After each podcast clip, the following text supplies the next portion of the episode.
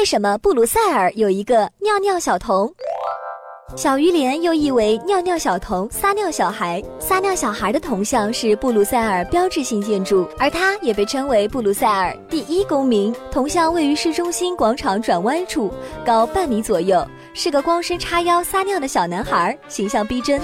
传说西班牙占领者在撤离布鲁塞尔时，打算用炸药炸毁城市，幸亏小男孩夜出撒尿，浇灭了导火线，而拯救了全城。为纪念小英雄，雕刻了此像。雕像建于一六一九年。一七四七年，法国路易十五为了雅观起见，曾给他披上过衣服。广场旁的国王之家收藏有数百件来自各地的尿尿小童的服装，值得一看。